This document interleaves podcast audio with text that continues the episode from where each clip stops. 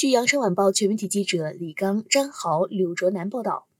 十二月十一号，粤港澳大湾区最高级别的科学盛会——大湾区科学论坛开幕。在开幕式的主旨演讲环节，来自国内外的七名著名科学家做了主题演讲。人类社会可能的终极性颠覆技术是什么？中国科学院院士、南方科技大学校长薛其坤在演讲中抛出了这样的问题。薛其坤说，在未来的四十年到一百年里，由于现代社会对能源的持续刚性需求，地球上的化石能源将逐渐枯竭；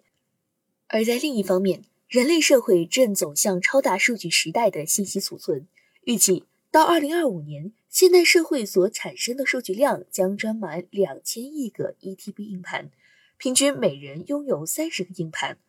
光是储存这些数据，其成本就需要五百亿元。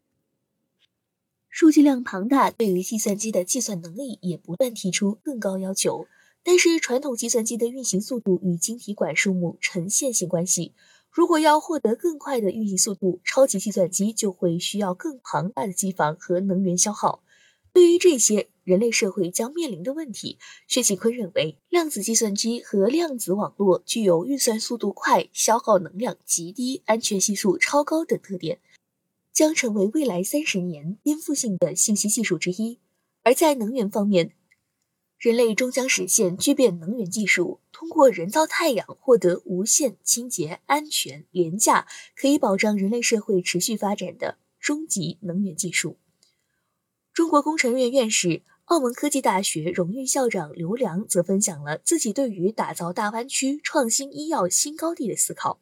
他强调，原始创新是中国未来医药产业发展的核心驱动力，并认为粤港澳大湾区是发展创新医药的沃土。他认为，增强创新意识、整合创新资源、提高创新能力、构建创新体系、开发真正拥有自主知识产权的创新药物。而中国科学院院士、中科院高能所所长王贻芳则做了立足大湾区、面向世界科学前沿和国家需求、建设国际科技高地的演讲。他介绍说，作为世界四大散列中子源之一的中国散列中子源，其核心设备均为国内研制并达到国际先进水平，实现了二十多项技术突破，